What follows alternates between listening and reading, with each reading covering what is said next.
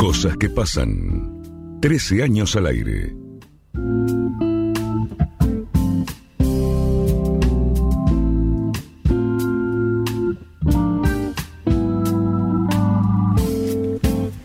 Momento Hackea la Cocina en CQP Radio, eh, esta columna que, que tiene una introducción que ustedes se la pierden amigos de los podcasts, yo lo siento mucho, yo sigo amando los programas largos de radio, pero pueden ir a nuestro canal de YouTube, allí en CQP Radio o en estas redes sociales y, e incluso allí pueden escuchar la presentación previa de nuestro invitado, alguna charla más, porque nos, nos metimos en el tema de cocina al fuego, ¿verdad, Mosquera? Hoy tenemos un invitado especial. Así es, tenemos a Tommy de Cume. Bien, Cume, que la pueden seguir en Instagram, ya arrancamos así. En Instagram, eh, Cume, Cume Cocina. Cume Cocina, exactamente. Bien, el aplauso para Tommy, esto formal.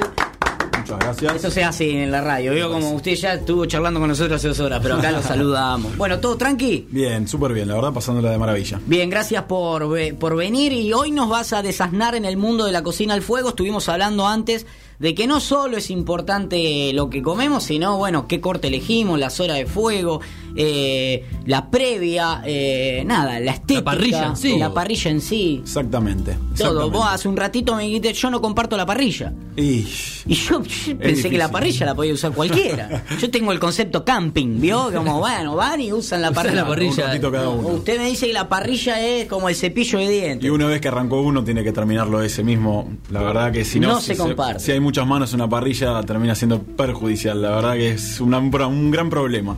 Tenemos ya muchos comentarios que nos están haciendo preguntas de respecto a cocina al fuego. Vamos primero a hacer una Bien. breve introducción y después eh, arrancamos, porque esto lo vamos a ir mezclando. ¿sí? Perfecto, perfecto, perfecto.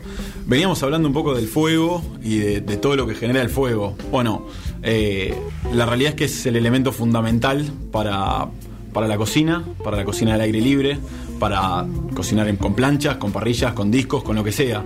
Es muy importante tener en cuenta qué tipo de fuego hacemos, cómo manejamos el fuego, qué funciona, qué es lo que está pasando dentro de la parrilla cuando, cuando uno cocina. Mucha gente va, tira un pedazo de carne y, y espera que salga y que salga rico. Y la verdad que hay un montón de cosas para mejorarlo y para sacar lo mejor de ese producto. Este, la- el, el fuego en sí, por ejemplo, bueno, está la eterna discusión de carbono-leña, por ejemplo, ¿no? Claro, no- ni lo había pensado eso. Bueno, es Arrancó eterno. muy mal, Mosquera, usted, ¿cómo ni había pensado? O sea, No, y uno da por descartado el carbón, quizá, porque él lo consigue en cualquier lado, porque sale el supermercado lo tiene. y-. Claro, pero es verdad que hay más opciones, o hay, o sea, hay que saber elegir, no sé. Totalmente, totalmente. O sea, está siempre la idea de que el carbón ma- mal hecho, digamos, mal prendido, genera un problema en la carne, le da un sabor feo, este, en cualquier corte que hagas, no transmite lo mejor y no saca lo mejor del producto. Eh, de ahí se desprende todo, digamos, la cantidad y variedad de maderas, leñas que hay para asar, que muchas son aromáticas, muchas son de, combustiones más lentas por ahí, por ejemplo, las que tienen brasa más larga, como podemos hablar, no sé, la, la clásica es el quebracho, digamos, el quebracho que uno lo usa para mantener un hogar caliente o lo que sea, que ¿por qué? Porque mantiene una brasa larga, de larga, larga, larga temperatura y bueno, por otro lado tenés las, digamos, las maderas que son más rápidas, de combustión, combustión rápida, como el espinillo, por ejemplo, maderas que se usan para el disco, para tener llama permanente, que bueno, también sirven para lo suyo, ¿no? Pero es todo un tema el fuego y cómo lo manejamos. Este, las combustiones son distintas, eh, el aroma que le damos a la carne que le debemos transmitir a la parrilla es totalmente distinto. Por eso es muy importante elegir bien con qué prendemos el fuego, cómo lo prendemos, cómo lo armamos y un montón de cosas que transmiten, digamos, el que usa alcohol, el que hay un montón de técnicas distintas para prender la parrilla. Este, cada uno tiene su maña y eso es respetable. Nosotros, por ejemplo, yo si puedo elegir, ¿no? Nosotros trabajamos en un montón de parrillas distintas, pero si puedo elegir también varía mucho eh, en la cocción, en el sabor final, en los resultados. eh, qué tipo de parrilla, digamos, de metal usamos, ¿no? a ver, Este, arranquemos por ahí. Tenemos también un tema importante, ¿no? Porque están la gente que le gusta mucho la parrilla, digamos, la clásica parrilla en B, canaleta, Sí. digamos, que tiene sus ventajas y sus desventajas, ¿no? Este, ventaja, eh, Eso. La ventaja, por ejemplo, de la parrilla en B, en canaleta, es que no corres el riesgo, digamos, de que la- la- el jugo de la carne que caiga sobre la brasa se encienda, ¿no? Cae todo en ese grasero, digamos. Sí. Y que Eh, te, te lo apaga, ¿no? Te apaga el fuego, te quedas sin fuego. y de cierta manera es como que el, el- el grasero cumple esa función para sostener todo eso, pero todo eso tiene mucho sabor. Entonces, la varilla fina, que es la otra opción, digamos, esa varilla hace que caigan los jugos, los jugos caen sobre la brasa y Vuelven. aromatizan. Entonces, eh, todo tiene sus pros y sus contras. Al mismo tiempo, la varilla fina, digamos, su desventaja es que para un asador que no es tan experto, digamos, o que mete mucho fuego o algo, ese jugo que cae, ese chorizo que se pincha, si cae un líquido con mucho contenido graso, digamos, sobre la brasa a medio prender, se desata un infierno en la parrilla. ¿Qué pasa? ¿eh? Y eso puede pasar y Ahí es un va. Me, problema. me gusta que vayamos ahí tirando por ahí el consejo para el profesional, pero también para el amateur, que, que, que, bueno, a ver, yo Claro. no tengo tantos asados, encima, eh, me conviene ahí por ahí elegir la varilla en B, ¿no? Quizás, eh, claro, la que es en canaleta en B es... Y bueno, pero para no fallar, ¿no? No se enoje, Marco, no se enoje. Vamos. Es que hay cosas que son penal fruta al medio. Hay cosas Pero que son aprenda, aprenda, aprenda. No puede- usted no puede ser el bar. No, bueno, pero- Es el bar de esta sección. Usted todo lo va a la- revisar. La, verdad que estoy Déjennos que aprendamos nosotros. gratamente sorprendido de escuchar las cosas que está diciendo porque me siento realmente representado. Bien. Sí, Pero está bien. por fin alguien que viene y habla y sabe lo que está hablando. ¿Qué? ¿Qué lo dice? Por todas las secciones anteriores. Y por la, por la mía, principalmente. Bueno, de, de su sección tengo un reclamo. Recién Fernando Beliera, eh, Beliera de Omniencuentro dice: Yo no voy más a la columna de conspiraciones, yo voy a esta. Porque se acaba de enterar de que vamos a comer una, una carnecita que tenemos acá. Y dice la de Omni: No hay, no hay nada para comer. Bueno, ahí empiezan los primeros reclamos, ¿no? Para mí hay, cosas que, por favor, supongo que está anotado entre las cosas que hablar. Hay ciertos pecados que para mí son. Está. Está, Vamos a ir, vamos a ir, espere. Sí, sí, Arrancamos con espere, porque yo me quiero ir ordenando, pues me voy poniendo en situación. Pa- parrilla. Primero voy a elegir la parrilla. ¿Con qué nos encontramos, no? Ok. Este, ya dijimos la diferencia y desventajas y desventajas de la varilla fina con la canaleta, ¿no?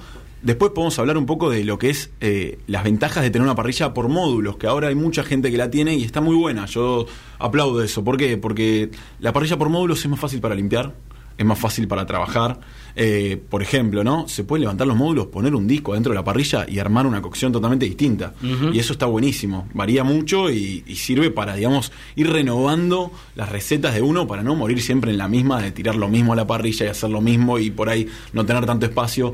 Esto nos permite variar. La limpieza de, de- de cada parrilla es muy importante también, ¿no? Este, hay mucha gente que dice nunca le pongas detergente, nunca le pongas esto, no. pero igualmente la parrilla hay que limpiarla, hay que limpiarla. Cuando se termina de cocinar hay que limpiarla, cuando está en caliente. Ese es un gran error Y que, que come- todos que cometemos, cometo ¿no? yo y que eh, me encuentro en todas las parrillas. de- En la parrilla de mi edificio nadie la limpia. Y ni te cuento la parrilla donde como asado todos los jueves en el club.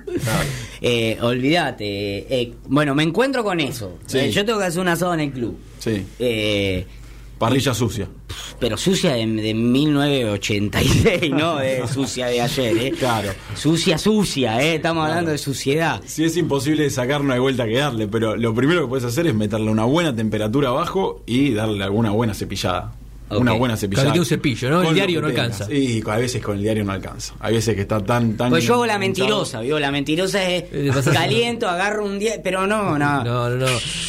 Listo, Uno, uno en un está momento se aburre y deja de pasar porque sigue No, saliendo. pero lo hago gracias. para mis amigos, Claro. como para que sepan que comen limpio. Claro, claro. Bueno, ya está, digo, y tiro el diario encima, hago cagada, pues tiro el diario a- al fuego, que ya está prendido, y bueno, empiezan a volar los Estamos papeles. arriba de la parrilla de Eh, hago cagada, hago cagada. Bueno, Pero- de- dentro de lo que decía recién Marcos, este, mm, de los pecados, ¿no? Y hablando de parrillas, está el dilema de la parrilla gas, ¿no? Este, Uy, la parrilla la gas. parrilla a gas es un problema. Se está por levantar ese día. Sí, ya Marcos se pone No, no, nervioso. si hay un mensaje de ahí, uno dice yo cocino con parrilla gas, No, no, bueno, hay, hay gente que lo Queremos hace. abrirnos, ¿no? A todas las están posibilidades. palo y palo con el que dice yo uso briquetas. Exactamente. No, bueno, hay, hay, hay de esos. Yo eh, conozco, tenía un familiar que, que me invitaba a comer asado a parrilla de gas y, Bueno, y eh, era eh, soso. Yo, yo por lo menos, como lo veo, hay dos problemas importantes con la parrilla a gas. Uno es eh, el hecho de que uno cuando, cuando, cuando tiene que preparar un asado, preparar el fuego, es lo que hablábamos, es una celebración, es un momento donde uno se ocupa, eh, lleva un tiempo, espera que el fuego esté bien prendido, espera que la brasa esté funcionando, que largue un- un buena energía. Eh, es mismo cuando hay chicos, que los chicos busquen maderitas y fuego y esto, se pierde toda esa tradición que es fundamental, ¿no? y que es de los, de los pocos reductos que aún le quedan a esta sociedad tan acelerada, creo. Sí, creo que todavía es de los pocos que conservamos. Absolutamente. Otro Yo tenía miedo cuando vino la gente Cume de Instagram, qué sé yo, dije, me van a robar lo único que nos queda. No, bueno, no, no, bien, bien, No, está de no, nuestro vamos, lado. Celebra el rito, sí, sí, sí, Bien. Celebro totalmente. El hecho de, de, por ejemplo, en la parrilla gas, uno, hay algo que, que yo por lo menos lo siento y ustedes probablemente también. Cuando llega uno a, a un lugar donde se va a celebrar un asado, eh, ya siente el aroma y eso ya te genera digamos, satisfacción y te genera ganas y te genera entusiasmo de sentir el humo, sentir el sabor. Cuando hay parrilla gas no pasa. Claro. Eso es un problema. A mí eso me pasa en el club. Yo, yo entreno a las de 8 o 9 y ya está prendido el asadito. Y yo escucho. Yo me voy llevando lentamente a la parrilla porque te va transmitiendo algo, te va transmitiendo algo. Absolutamente. Este, podemos hablar también ¿no? de lo, lo que se genera, digamos, dentro de la parrilla, que no funciona tampoco la parrilla a gas, no le quiero tirar tampoco tanto a la parrilla a gas, pero hay cosas, o sea, reacciones químicas que se dan dentro de la parrilla que no se dan con la parrilla gas. Entonces es fundamental, digamos, para, para mejorar el, el asado y mejorar a los asadores que están escuchando, ¿no? Bien. Además, te, te perdés esa de que darle envidia a los demás que no ven el humo Totalmente. del fuego salir. Que Largo rato, vas en el ¿no? auto, ves que está el humo saliendo y dices, hijo de puta, te vas a comer miércoles, asado". miércoles, es miércoles. El la miércoles, hijo de puta. Sí, sí, pasa, pasa eso, pasa. Bueno, a ver, me planto, bueno, la limpio como pueda, le paso Sí. un cepillito, le meto calor abajo. Arrancamos. No es la mía, ¿qué le voy a hacer? Bien. La ¿Qué, qué, qué trajimos? ¿Carbón o según lo que hay? Según cómo Exactamente, depende también qué corte y qué vas a preparar, ¿no? O sea, eh, dependiendo qué animal, dependiendo qué corte, dependiendo todo, digamos, vas a hacer cierta cantidad de fuego, menor, mayor, vas a necesitar más, digamos, eso, lo que yo le digo, ese- esa energía que transmite la brasa, que a veces que es más fuerte, a veces que es menor, y dependiendo de lo que vas a hacer, lo que vas a cocinar, eh, tiene que variar eso también. A ver, ¿no? por ejemplo, yo estoy con un desafío, lo tiro, después usted me dice, por ahí tenían preparado otro tema, pero estoy con un desafío que es empezar a...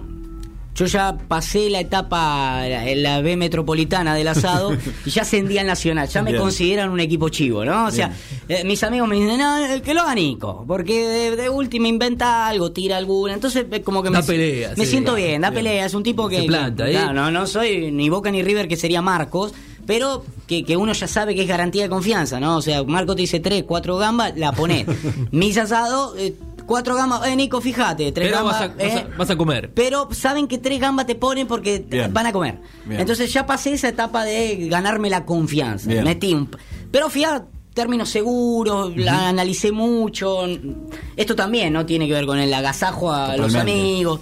Bueno, ya pasé ese, ese, ese practico solo a veces, entonces, bueno, ya pasó esa etapa. Ahora estoy con un desafío más grande que es sorprenderlos con lo que podría ser no un costillar, pero yo medio costillar, Unos digamos, huesitos. unos huesitos más interesantes, digamos, Sí, no, no, sí. no ya vení con el, el- el La- la americano, banderita, la banderita, que es fácil.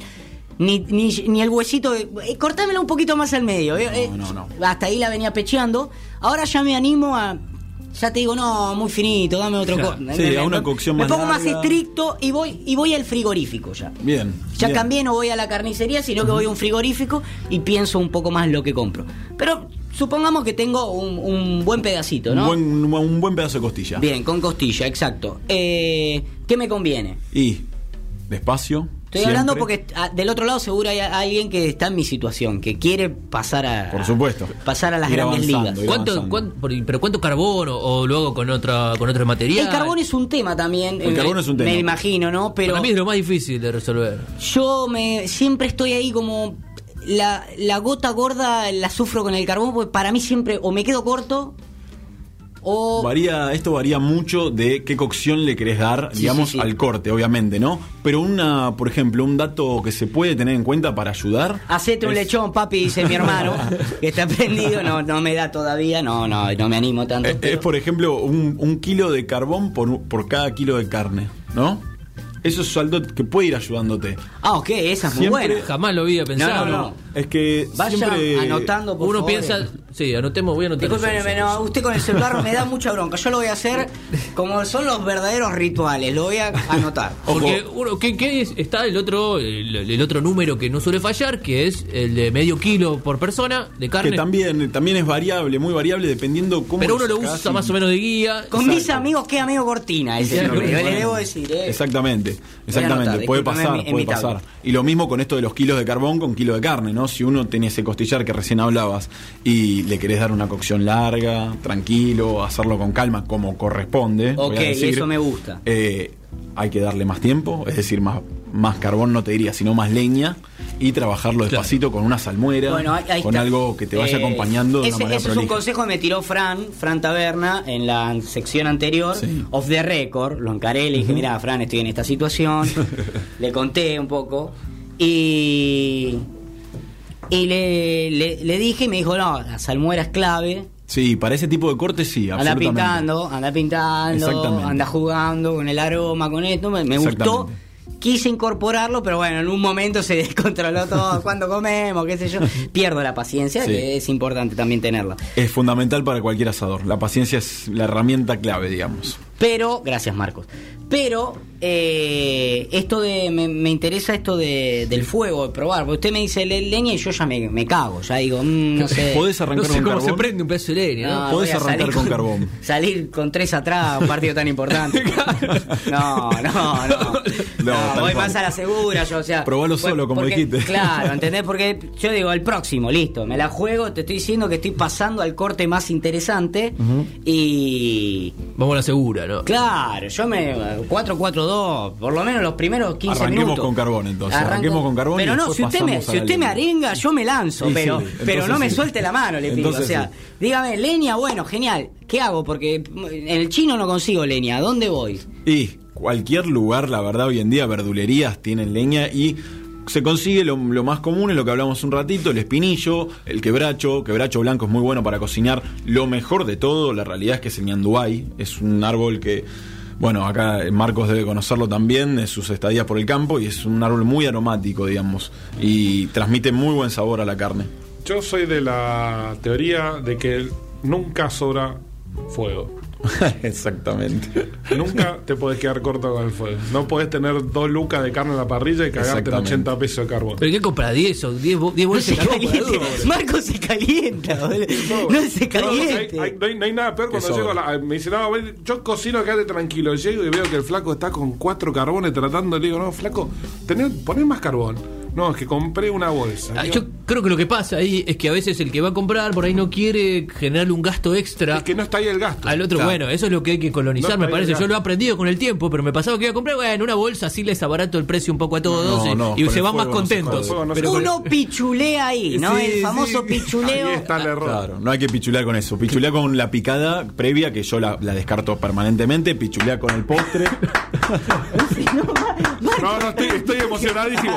Porque hace, hace ¿Qué más le pasa? Está enojado. Hace más, Cálmese. no, no, está más de un año que le dije se suspende la picada. Pero cálmese, cálmese, no sea macrista, cálmese, todo, ajuste tiene que ser en su vida, cálmese, hay gente que No, le gusta estoy- la picada. Estoy enamorado. No corresponde.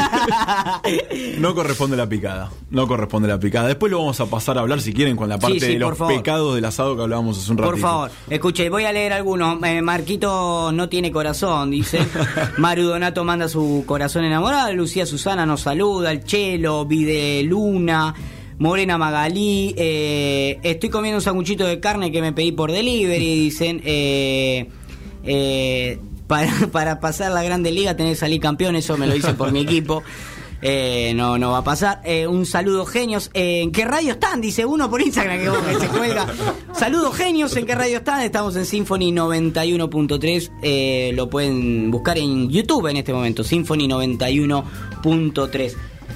Bien. Eh, Tenemos mucho más tips para darles. sí, no, no, no, no. Yo, que, perdóname que me puse en un caso personal, ¿no? No, Me lo- pero está bien llevarlo pero- y porque creo que es eh, la media, ¿no? por algo tengo este programa, digamos, ¿no? Voy recogiendo un poco lo que, lo que sembramos, ¿no? Eh, me gusta esto, me Sí. gusta esto de que yo no sabía, por ejemplo, esto de los tipos de madera Absolutamente. a la hora de ir a comprar, para mí que... Fundamental. Por ejemplo, vos que ahora estás en, el- en- en tu etapa que estás haciéndolo con carbón y por ahí no te animás tanto a la leña, que debe haber un montón de gente que está en la misma situación. Eh, hoy en día se consiguen en muchos lugares distintos pedacitos de madera que le dicen chips, digamos, que son Sí. de árboles en particular, Sí. que saborizan bien la carne, están buenos. Obviamente siempre la leña es lo mejor, ¿no? Pero si vos te querés estar con carbón, estos chips son fundamentales, ¿no? Hay chips de manzano, de árboles ¿Y, lo- ¿Y dónde lo tirás? se humedece un poco y se tira sobre la brasa abajo del corte. Entonces ya transmitiste un buen sabor a la Ay, carne. bien, me gustó eso. Ya cuando está la brasa, ¿no? Exacto. No- no prendo el fuego con eso. Absolutamente, cuando está hecha la brasa. No se prende con eso. Estos son puramente aromáticos, vienen en unas bolsitas y se venden en muchos lugares y están muy buenos para cambiar un poquito y tirar alguna sorpresita que le puedes pedir a tus comensales que te digan qué tiene distinto el- Claro. el, día que hiciste, ¿no? Me gusta eso, yo voy anotando, ¿eh? Sí, está qué, bueno. Qué asadito se viene este Si vos de- querés hacer gasolero, Nico, Chips de manzana. Yo te voy a decir cómo lo hacía yo. Agarraba, Anotaste. agarraba y mojaba los cajones de ma- de manzana. Claro. Rompía un cajoncito de manzana, lo mojaba y, lo- y ponía la tablilla abajo de la carne. Exacto. Entonces el humo, pero ese era bien gasolero. ese era- Claro, sí, sí, le, sí, que- sí, sí. le pedía un cajón de manzana al verdulero. Claro, claro, claro, claro. El verdulero amigo te Pero lo tiene antes no había chips tampoco, ¿no? Sí, sí, sí, no, Claro. estamos de acuerdo, estamos de acuerdo. Me gustó, Marcos, igual tu tip, ¿eh? Es el mismo sistema, es la misma idea, ¿no? Pero, pero, Menos cero gourmet. costo. Menos bien, gourmet. bien, bien, bien, bien, ok, ok. Está bien, pero Sí. está bueno ese tip de, de, de agregarle un toque ahumado, ¿no? De Eso es lo que, bueno, hoy en día acá, por lo menos en Buenos Aires, está funcionando mucho y se viene mucho el tema de los ahumados, que es algo que por lo menos se venía haciendo mucho en Estados Unidos, también en Centroamérica, por la influencia que tiene y demás, y acá no está tan desarrollado. Hoy hay muchos lugares que están ahumando carnes. Ahumarla es cocinarla con humo, básicamente, es decir, sin brasa abajo, en ahumaderos, en distintos sistemas, tambores y demás, que se cocina de una manera totalmente distinta, porque la carne se pasa, qué sé yo, 14 horas, 16 Sí, horas. el año pasado comimos... eh, Son cortes grandes generalmente y salen muy buenos. ¿Qué era? ¿Una pata de pernil? Sí, el pernil. Sí. ahumada. Ahumada. Eh, tremenda. Fuertísimo el sabor ahumado y muy rico, muy rico. Muy, rico. Bueno, entonces, usted me recomienda, entonces, eh, tengo ahí lo de los chips que puede hacer. Sí. Y, y si le pido en un minuto y yo cierro acá mi, mi consulta personal y abro el juego a que vayamos un poco a, a los pecados y, y- y a- y No, yo avancemos. quiero seguir ahí después, ¿cómo, para, eh, algún tip para prender el fuego. ¿Con qué lo prende Cume, por ejemplo? ¿Con qué va. lo prende eh, Sí. Marcos? Ahí va. Pero yo quiero cerrar mi consulta porque hasta acá usted me arengó, me dijo, dale, dale, vamos, pibe, animate Vamos con la animate con el no, no con el ahumado, animate con la leña. Bueno, genial. Yo me voy a animar el fin de semana con la leña. Voy, compro Bueno, seguramente me equivoque, no compre espinillo, compre cualquier cosa.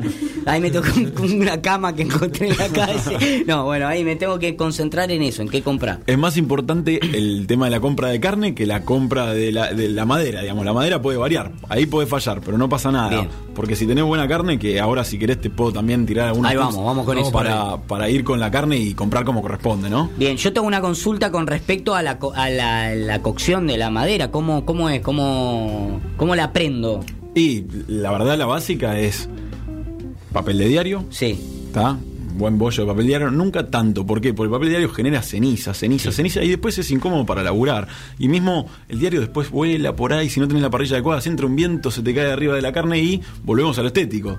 Que te queden manchadas las cosas de, de- de papel de diario no, no es tan lindo, de ceniza de papel de diario. Papel, maderita pequeña, maderita de cajón, sos amigo del verdulero, amigo del carnicero, bueno, siempre pedile. Sí. Eh, tenés un cajoncito de tesobre, listo. Esa maderita es fundamental. Si vas con carbón, vas con carbón. Si no, es momento de agregar madera fina, es decir, espinillo, es decir, maderitas que son. ¿Cuál carbón lo pongo? Se pone de a poquito el carbón, una vez que lo tenés prendido, agregás todo el carbón que quieras. Pero siempre tenés prendido un poquito de carbón, ¿está? Que agarre bien. Mientras agarre bien, después tirale la bolsa entera. Si arrancás tirándole la bolsa No, pero entera, me refiero a la problema. madera, la madera. Sí. Para la hora de. Con leña. Con leña. Lo voy a cocinar con leña. ¿Qué tengo que hacer de diferente con el del carbón? Diario, maderitas, espinillo o cualquier leña chica, digamos, que tengas, y después vas agregando los pedazos más grandes. Nada más, tenerle paciencia, la paciencia que se merece para alargarlo mejor y ir sacando. Esas brasas que vos tenés van a tener mucha más duración que la brasa del carbón. Es decir, no vas a necesitar tanta cantidad. ¿Se entiende? Entonces, con esa brasa que vos tirás por ahí de un quebracho, de un, un espinillo grande y demás, vas a tirar bastante tiempo, que el mucho más que el carbón, mucho más que las briquetas y demás. Este, pero hay que esperarlo, hay que tenerle paciencia nada más. El fuego anda solo, digamos.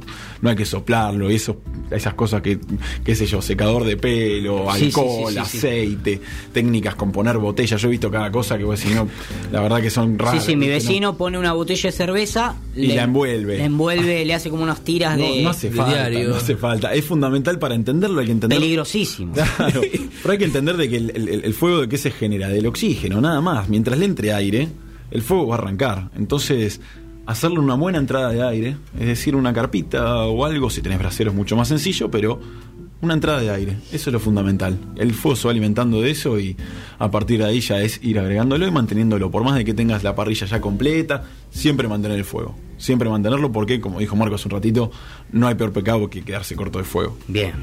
Bien. Vamos. ¿Sabés que uso mucho yo la piña? Y es fundamental para la combustión, absolutamente. Eso Para el arranque, mucho. ¿no? Para el arranque, Exacto. un Es par de piñas. Eso, Es si no arranca, ¿qué hago? Si no arranca, y le acomodé lo el carbón. Mucho, de, eh, mucho amateur dice este carbón está húmedo. Acomodé el carbón. No, ¿no? zanatea por ahí, ¿no? Esa es Como una va- buena excusa. Le puse dos Yo bollitos. tengo, tengo muchos amigos que están en primera vez todavía que dice. Oh, me toqué este chino, hijo de puta, me vendió carbón húmedo. Eh, siempre te venden carbón húmedo. Siempre, siempre, siempre. Hasta que agarra y bueno, No, rico, ya ¿no? se Después secó, también. ya se secó. te Sí, dice, sí, sí, secó, no, no, no, no, no, no. La realidad es que puede pasar que el carbón esté húmedo. Es peor cuando la leña está húmeda porque va a tirar humo para todos lados y es un problema, pero bueno. Es arrancar de a poco, arrancar con pedazos más chicos hasta pedazos más grandes. Punto. No hay no hay mucho, mucho misterio sobre eso. Esa es la realidad. Es más importante, como te decía hace un ratito, elegir bien la carne, elegir bien qué vamos a tirar a la parrilla y a partir de ahí, qué fuego hacemos, ¿no? Bien, o sea, su duda mosquera era de. Era muy tonta. Sí, es fácil de resolver. el ¿Qué pasa sabe, si no, arranca? Tenés paciencia. Paciencia, maestro, clave, es clave. paciencia. Eso, eso me resuelve muchas cosas. Mire, lo primero que anoté yo de todo esto, paciencia, dice. Para todo, ¿no? Revísese. Pasa que a veces el contexto uno tiene ahí esperando, se empieza a poner nervioso y lo apura, le empieza Te a puedo soplar. dar un, un tip que me dio el Le man- señor... usted, usted lo veo mucho No, de sí, este, sí, lo veo del Me agarra el, ansiedad el y- loco, el loco del cartón, usted, que vuela todo, ¿no? sí, vas a Ustedes estar aleteando dos horas sin sentido. me mete, se quema, se quema mucho. Se te quema rápido el carbón. que me, que me dio un señor Gilo Barrera allá en el campo. Cuando él va a competir en las, en las competencias de asador, le dan tres fósforos. Y con tres fósforos tienen que prender el fuego. Tremendo. Y él se lleva preparado. No, se me apaga antes de prender. Es lo que Ya hace. el Mosquera tira el primero, se- ¡Concha! ya tira el primero al aire. Para prender hornalla, necesito como seis. Claro, la, la- la competencia. Entonces, Un Magic Clip me dura, me dura de lunes a jueves. lo que hace el Gilo es derrite, derrite vela sobre piolín y hace un bollito con piolín encerado y utiliza eso de- para encender. Entonces, El mechero. Llama una molotov, está armando una molotov. Sale. No, eso porque tiene tres, tiene tres fósforos. Si, si la erra, Claro, quedó no afuera puede, la no tiene competencia margen de error. empezar. No tiene margen de error. Ok. Eh, Muchos usan aceite, ¿no? El aceite, uno para resolver rápida, por ejemplo. Claro, hace el, el bollo, El bollo ¿no? de papel de cocina. papel de cocina, Exacto. aceite. ¿Y un esa charquito. va? O- Funciona como de una. Y Puede- para zafar. zafa, Para zafar. para Para zafar. zafar. Si no tenés diario, resolvés con eso y no va a tener mucha incidencia en el final, esa es la Bien. realidad. Pero bueno, sirve para zafar de momento porque hace un efecto como si fuera una vela y queda Claro, prendido. claro. Lo mismo con el alcohol con algodón, digamos. Es otra para zafar. No Ahora lo que diario, vi, Esa la usé. la que vi últimamente, lo- los nachos. Veo los nachos, los doritos, los, los- Sí, es combustible. prende como. Para la picada. No, no, pero es mejor que el cubito ese que te compras que queda prendido. La una de las pastilla, cosas, la una pastilla de de las explosiones más grandes que hay es la del polvo del trigo, por ejemplo. Claro. Los, los hilos, cuando tienen trigo y se genera polvo, eso se combustiona y explota como una bomba. Porque tiene carbohidratos. y Los carbohidratos se, se oxidan con el, con el calor y prenden fuego. Siempre agregando el Sí, toque claro. químico. No, para que si no se piensa que hablo todo al pedo. No, no, no, sabemos, sabemos. Y le agradezco que usted no haya puesto ningún ejemplo de vacas todavía. ¿eh? Porque No, es sabemos. que estamos por llegar. Sí, sí, Ahora sí. va a hablar. No, porque está aportando mucho también por el secreto de la proboleta, que yo la, la he probado y es muy buena la que, la La que hacen. Pero todavía no, vamos de a poco por la Bien, eso es carne, al por, final. al final. Bien. Al que se bien. queda después del podcast. Bien. De- después del postre pensé que iba a decir, pero es lo mismo que después del podcast también. Está muy bien. Sí. Este, bueno, el secreto de la proboleta lo dejamos para después. Lo dejamos entonces. ahí- Me ahí parece picando. Muy bien, me parece Bien. muy bien. Hay que escuchar todo el podcast si quieren escuchar cómo se hace. Claro. Claro. Me gusta. Podemos comentar un poco sobre, bueno, la carne, cómo elegirla, qué elegirla y. Esto, vamos ahí, vamos ahí. ¿Sí? Este, Y recordamos que tenés morfia ahí, o sea que tampoco te vamos a esperar mucho tiempo hasta que sirvas esa En comida. cualquier momento queda hablando solo. O sea, todavía tiene temperatura. ta, ta, vos, vos, manejalo vos. Cuando sientas que es el momento, la abrimos, ¿eh? Cuando quieran, Dale, toda no, no, suya. dale, toda dale, suya, dale, toda dale. suya. Te vamos a respetar cinco minutos más. Dale. vos derecho mientras habla. No, dale, dale, dale. Este, bueno, nada. Recién hablábamos de cuando vas a comprar, ¿no? Con qué te puedes encontrar tu carnicero amigo, siempre es una muy buena ayuda, pero mucha gente compra en supermercado, compra en lugares donde no puede elegirlo él. Bueno, es fundamental, yo por lo menos me guío por tres cosas, ¿no? Primero el, el- el aspecto en general, ¿no? Color, olor, este, son, digamos, incidentes bastante importantes para darte cuenta de si la carne está buena, si la carne está en buen estado y demás. Este, por ejemplo, ¿no? Compras un corte de cerdo, la, la grasa tiene que ser bien blanca, la carne tiene que ser bien rosa, este, no tiene que tener moretones ni golpes, eso por ahí genera, viste, que el, que el animal haya sido medio maltratado, o también mismo hay incidencia en el, en el sabor final de la carne, eh, en cómo, la verdad que cómo se faenó ese animal, cómo Claro. se trabajó previamente, hay un montón de cosas que Sí, inciden sí, sí, sí. en el resultado final, entonces hay que tener en cuenta todo, y eso lo puedes ver en algunos cortes de carne, cuando estás eligiendo, ¿no? Mismo con la vaca, ¿no? El corte, digamos, vacuno normal, este, tiene que tener cierto color rojizo, que no tiene que estar opaco, no tiene que estar moretoneado, la grasa no tiene que ser amarilla, porque cuando toma un color amarillo significa que el animal ya o era un animal grande o era un animal que pasó bastante tiempo. Este, hay un tema ahora, ¿no? Que está muy de moda la carne dry age, ¿no? Que vos la ves y parece carne podrida, pero no, es, es toda una moda nueva que se está estacionando la carne, se estaciona en seco, digamos, en cámaras de frío.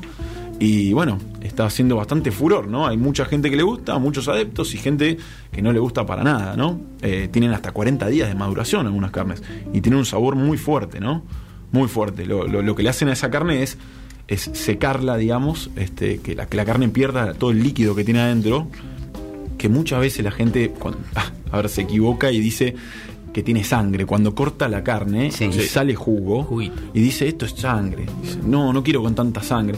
Eso es un error, eso no es sangre. Eso es agua, es agua que tiene adentro la carne, el músculo, digamos. Esa proteína que se rompe y va alargando agua.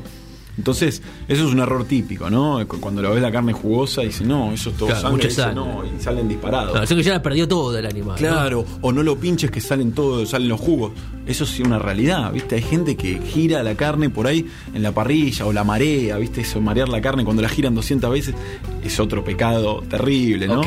Pincharla. anotalo. No marear a la carne. No marearla, no hay que marearla, no hay que marearla, hay que dejarla tranquilo y darle su tiempo a cada corte que hacemos, ¿no?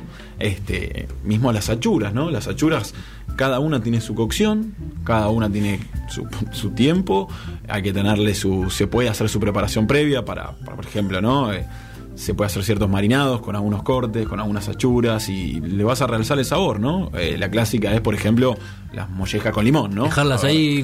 La Me alcanza si la dejo ape- apenas fui a comprar. Y ya de ahí la lleno de limón y la dejo no sé cuánto tiempo. Y hay que dejarla con limón, pero no tanto, porque el limón también es un- Es fuerte, ¿no? Sí. Y no solo es fuerte, sino que también te seca un poco la carne. Ah. Eh, lo mismo que la sal, ¿no? Los que hacen la marinada por ahí con sal, eso es un error también, porque la sal seca. Entonces te va a tomar ese agua, ese jugo que teníamos, que estamos hablando, te lo va secando la carne y es un problema también a la hora de cocinarlo. Entonces eh, se sala justo antes de entrar a la parrilla, ¿no? Otro buen dato. Eh, siempre. eh, me quedé con esto que me decías de no eh, la sangre, porque hay una tendencia, por lo menos yo veo, eh, a mí no me gusta la, carne jugosa, ¿no? Claro. Pero debe ser por porque soy hipocondríaco y no quiero tener síndrome urémico coli. político, claro. Eh, pero digo, eh, ta- para mí exageran demasiado cuando veo algunos cortes en, en las redes. Uno ve estas páginas que te digo, que uno va, dice, pero eso está vivo. Claro. O sea, eh, ya está, dice, y lo cortan y vos ves una cosa Rojo, bordó rojo, en claro. el medio y decís, estamos seguros, está chiqueado eso. Bueno, Yo- ahí, ahí yo te- necesito mandarle, yo le mando a mi clínico, che, ¿puedo comer esto? Porque esto está vivo. Sí, sí, y si llamás a un veterinario capaz que lo salvás. Claro, O sea, claro, claro. Ahí va, ahí va. Entonces, ¿qué pasa con eso? Eh, ¿Son Hay- tendencia? eh, ¿Está Sí, bien? ¿No? Son modas y hay mucha gente que le gusta y, y está bueno, ¿no? Mientras hay, hay un tema con la carne, ¿no? La carne cuando se, digamos, se contamina con esto de lo que estamos hablando, se contamina de la parte exterior, ¿se entiende? La parte de adentro es difícil que se contamine.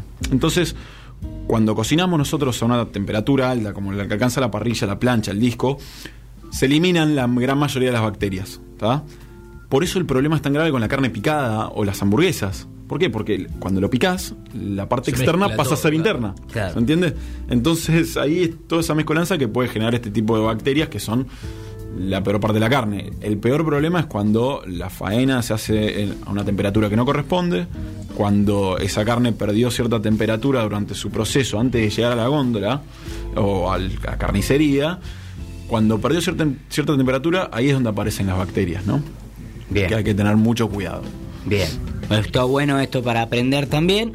Y usted recomienda que si sale juguito, dale, dale con el juguito que tranquilo. Y eso depende de cada uno, depende de cada uno. El punto de la carne fue pasar por cualquier cantidad de vetas. Obviamente hoy en día está muy de moda comer la carne muy pasadita por afuera, con mucho jugo adentro, bien jugosa por dentro, ¿no? Este, pero esas son carnes que muchas veces están estacionadas o tienen un gran marmolado. ¿Qué le dice marmolado? Digamos, a todo el veteado interno que tiene la carne. La carne cuando uno la compra, este, cuando uno la ve, dependiendo de la alimentación del animal y, y demás incidencias de cómo se lo trató, este, se le hace una grasa interna que es recontra sabrosa, pues la grasa es sabor, esa es la realidad. eh, que muchas veces dependiendo de ese marmolado se le hace distintas cocciones. Mientras mayor es el marmolado, interno y prolijo, digamos, en un corte grande, se le puede hacer más jugoso todavía. ¿eh? Se puede comer Bien, más va. viva, digamos. Va. es una realidad. Va. ¿Usted quiere continuar con algo puntual o nos vamos derecho a Yo te voy a dar un Lo que quieran. ¿Qué le pasa, Marco? ¿Qué está, está haciendo el de los niños exploradores con tres dedos? ¿Qué le pasa? Para saber cuándo es el punto de la No carne. se enoje, Marco, no se enoje. Vos que sabes el punto de la Está carne, enojado, el Marco está así, prendido fuego. Si haces así, está jugosa. Exacto. Si está así, está a punto. Si está así, está cocida. ¿Cómo es? ¿Cómo? Enséñeme. enséñeme. entendí yo. Enséñeme Si porque vos este... tenés que tocarte. Con el dedo índice, la Sí. almohadilla del pulgar. Sí. Es, si, si la carne que tocas en la parrilla tiene esa textura, está Ya a mí me jugosa. genera un dolor eh, hacerlo. Si lo haces con el del medio, Uh, es muy bueno. ¿Cómo es? Está ¿Cómo a punto. ¿Cómo es? Claro. con este dedo es Sí. jugoso. Vos tocas la carne y si tiene la misma textura, está jugosa. Bien. O sea, sí, está a punto. Y ya haces y tiene la misma textura, está cocida. Bien. Cada vez más blandito. eh, para no, ¿no? O- no, no, o yo para no cortar la carne sobre la Claro, parrilla. con este, está más blandito. diciendo. Ahí es un poco más duro y acá ya es más duro. Claro. Ya está cocido. Ya... Uno cuando la toca, cuando la toca la carne se da cuenta cuando El realmente el punto uno se da cuenta cuando la toca. Si apretás fuerte la carne te das cuenta. Obviamente estamos hablando de cortes un poco más grandes, no podemos hacer eso con una entraña pues no tiene sentido, ¿no? Eh, pero sí, con una colita de cuadril, un lomo, un bife de chorizo y distintos cortes más, más grandes se puede hacer. Este, así no tenés que perder los jugos cuando no lo cortás. cortar la carne en la parrilla es otro pecado del que podemos hablar. Horas y horas y horas del que la gente que pincha y corta es un error garrafal. Decir, bueno, corto a ver cómo está. No, no, eso es ansiedad pura, eso no corresponde para nada. Esa ansiedad te destruyó ese pedazo de carne, ¿se entiende? Perdiste todo el líquido que tenía adentro. Ok, yo sé eso. No, eso no. Eso es lo primero que aprendí. Se te notaba en la cara que era de eso. Eso. Claro, tajear la carne, no. A ver, ya está, creo. Un poquito más. no, ya está. No, no, no, no. Concha la madre. No, no, que- todavía no, le digo, me del fal- dedo. Del dedo, ahora voy con el dedo. Bueno. buena. Va a decir este loquito que el loquito de la parrilla, me van a decir. Ahí está. ¿Y cuándo comemos? A ver, espera un poco, espera un poco, porque la siento blanda, ves en la carne, boludo. Bien, está, está, está, está, me Podés gusta. comprarte un termómetro, si no. Hay muchos termómetros de carne ahora, ¿no? Que podés Bien. decir, bueno, eh, y la temperatura interna de la carne pasa de entre eh, ciertos grados 40 hasta 60 y pico, 70 por ahí, entre muy jugoso, a punto, cocido, ¿no? Esos están buenos, son chiches, digamos, ¿no? Para, Bien, eso no lo tenía. para 40, tener el- 40 a 75, ses- a 70 más o menos. Vos podés mirar, probablemente si lo googleaste aparece y vos ves el color de la carne y decís, este, así me gusta a mí, y te va a decir al Sí, lado claro. 55 ¿Qué grados. Entonces vas con eso. Bien, me Buen gustó. eso. regalo, buen regalo para hacerle a alguien un termómetro de carne. Absolutamente. Bueno, absolutamente. para mi novia que está escuchando el programa, ya sabe que me puede A vos que te gusta cocido, Mica. Eh, eh, para que sabe que a mí me gusta lo culinario, Claro. un termómetro de carne. No sé por dónde queremos, si que tenemos más dudas por la parte de la compra o ya para acomodar la parrilla. Y, eh, no sé. A ver, para mí esto es la NASA. Yo estoy eso. lleno de dudas, eh, así que pues vayamos por El- donde quieran. El que- orden que se colocan las cosas sobre la parrilla. Claro, totalmente. A ver, Eso, eso me interesa, ¿no? Porque por ahí la compra, ahí ya nos tiró algunos tips. No sé si hay alguno más, porque es medio infinito, porque hay un Sí, montón No, de. no, esto da para. Hay un montón Sí, de no, cortes, absolutamente, depende. absolutamente. Este, hay un montón de cosas que se tienen que pensar cuando uno compra. Este, Discúlpeme porque ahogar así medio Sí, hambre. Podemos proceder a comer favor. mientras usted va diciendo, me gustaría, favor, ¿no? sí, Eh. Me gustaría hacer un podcast comestible, ¿no? Ya que el rata de Fran Masterchef no trajo nada la última vez. La, la primera vez sí, trajo un pernil, ¿no? Ah. No hicimos el programa. No hicimos el programa. El primer, el la, la primera sección de, de Fran se suspendió el programa para ir a comer. Una locura. Voló el transformador de San Isidro. Sí, sí, sí. Eh, mientras, leo, eh, mientras leo a los amigos de Instagram, saludo a Lu, a Piki, a Me llaman Bir, nada más y nada menos, Giselle, Fiamma Micaela, Murat, Cantero, Anita, Luciana Leonela, nada, si la vaca me hace mu me da impresión, dice. y puede pasar, claro, claro. Claro. No le gusta lo, lo- lo rojo. Eh, Emanuel 759, Juaco Serrota, que grande mi amigo Juaco. Nico M nos manda pulgar para arriba. No, si manda la solicitud, no, no podemos agregar a nadie ahora para la solicitud. Eh, Luquitas Canevaro, Furic, eh, Gaby y Cami Santanelli nos están escuchando. Mica también, así que bueno, le mandamos un beso a todos los que están prendidos en Instagram. Nosotros vamos a proceder a comer. Esto que les traje es una Cuénteme. tapa de asado. Que está, bueno, la tapa de asado para los que no saben es la parte de arriba del costillar, digamos. Que cualquiera diría es un corte. Es un corte Tranqui, ¿no? Digamos, ¿no? Sí, que por ahí si no se lo trata bien puede salir un poco duro, Duro, Sí, ¿no? sí. ojo, es el que sí. el carnicero me dice, ojo, eh, ojo. Claro, hay que no- tener- no lo compra ahí para rellenar por si le falló alguno, por ahí pidió y bueno. si la querés ratuciar un poco. Suele Claro. salir para matar el hambre del que Claro, está haciendo un costillar, ¿no? Cuando uno compra el costillar. Ahí va, esa me tira las gustó. fieras. Exacto. Está pasado para la gilada. Exactamente, está pasado. Yo lo anoto a mi estilo, discúlpeme. Sacale por favor una foto, pues anota Después le ahí. voy, a, le voy a sacar foto de. Está pasado para la gilada que no aguanta. Para los ansiosos. Pero no lo hagas duro, por ahí. ¿Y cómo lo hago para no hacerlo duro? Despacito, nada más. Despacito y, y que, que vaya de a poco, nada más. Que vaya de a poco porque no hay mucha vuelta que darle, es una tapa asado y esta cocción es totalmente distinta, ¿no? Después podemos hablar un poco de las cocciones que se pueden variar, ¿no? Fuera del disco, plancha y demás. Esto es un braseado, ¿no? Se cocina largas horas con verduras, con caldos y siempre con una base de líquida, no hervido, sino sobre una rejilla que no toque el líquido de la carne, pero Eso siempre es un buen dato, yo ya lo hubiera empapado. ¿eh? Sí, todo, todo mojado. Hay caldo, plax. Y le voy bañando. Sí, respirando la No. carne como MacGyver con la pajita, ¿eh? No, no. en su vapor, digamos, que se cocine en su propio jugo, ¿no? ahí va, ahí va, ahí va. Eh, esto se logra por ahí con, en una olla, en una cacerola, en, envuelta con aluminio, en una placa, eh, en el horno de barro envuelto en aluminio también puede funcionar. Y termina la carne desmechada, ¿no? Se desmenuza toda y sale. A ver, si yo la hago en aluminio, ¿cómo, ¿cómo hago el vapor?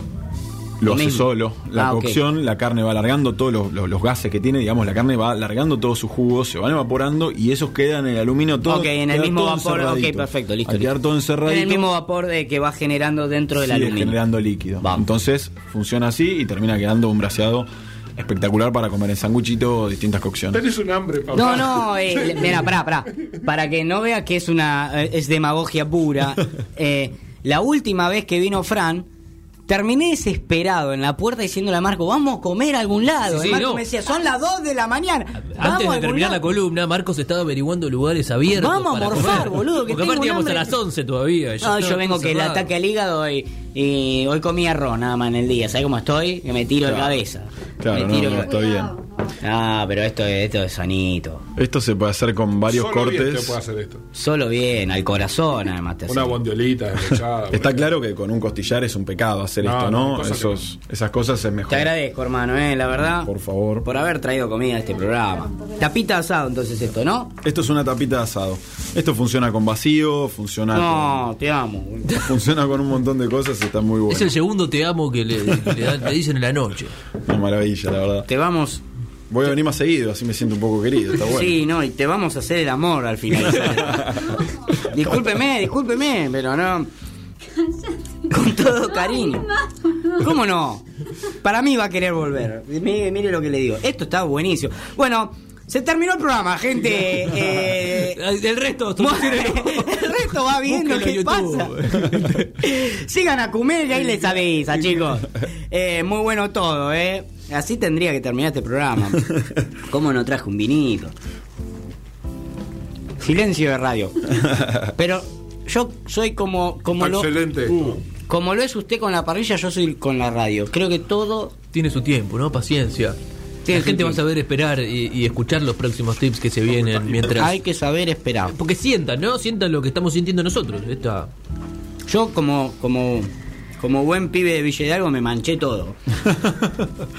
Estoy todo Sí. manchado. Sí, esto puede largar un poco bastante de jugo. No, no, me encanta, me encanta. Hay que tenerle paciencia. Me encanta. Che, muy bueno esto, ¿eh? Este. Nada, estos son. Claro, le tirás esto, cocciones- le tirás esto a los pibes antes del costillar. Los. Gardel. Sí. Gardel. Estos son cocciones alternativas, digamos, para salir un poco de lo común, que es lo que a mí me gusta hacer, ¿no? A mí me gusta trasladar recetas que uno puede hacer en su casa, en una cacerola, en una sartén o normales, trasladarlas a hacerlas al fuego. ¿Se entiende? Esa es la idea un poco también de- del, del catering que tengo y demás y que lo que laburo con mi equipo. Este, tratar de buscar ciertas recetas que se comen por ahí en bodegones de Buenos Aires, que se comen en distintos lugares, que eh, tratar de pasarlas a hacer en una parrilla, en un disco, en una plancha, al aire libre y de una manera distinta, ¿no? Con una vuelta de tuerca. Este, está muy bueno y a la gente le gusta mucho, así que bueno, seguimos así. Va muy bien. ¿Qué más? ¿Qué, pará, pará, ¿Qué más le, Nadie te le quería hacer una pregunta, ¿viste? Tanto masticando.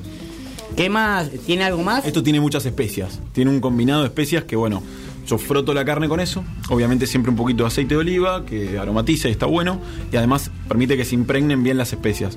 Las especias estamos hablando de ají molido, pimentón, orégano, un poco de sal, pimienta, se envuelve bien, se frota bien y entra al horno.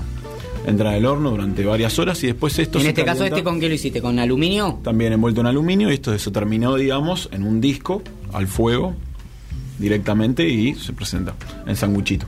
Perfecto. Que la verdad que es una opción que está buenísima para para no caer siempre en la pata de pernil. Pero en el disco, en el disco, ¿qué le haces?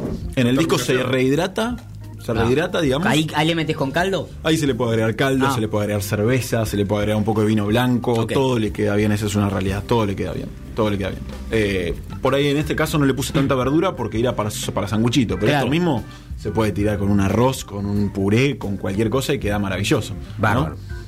Pero yo soy del fuego, entonces No, yo voy no, por está el muy bien, está muy bien. Yo que muy quiero bien. que te explique, porque yo a vos te veo como que haces.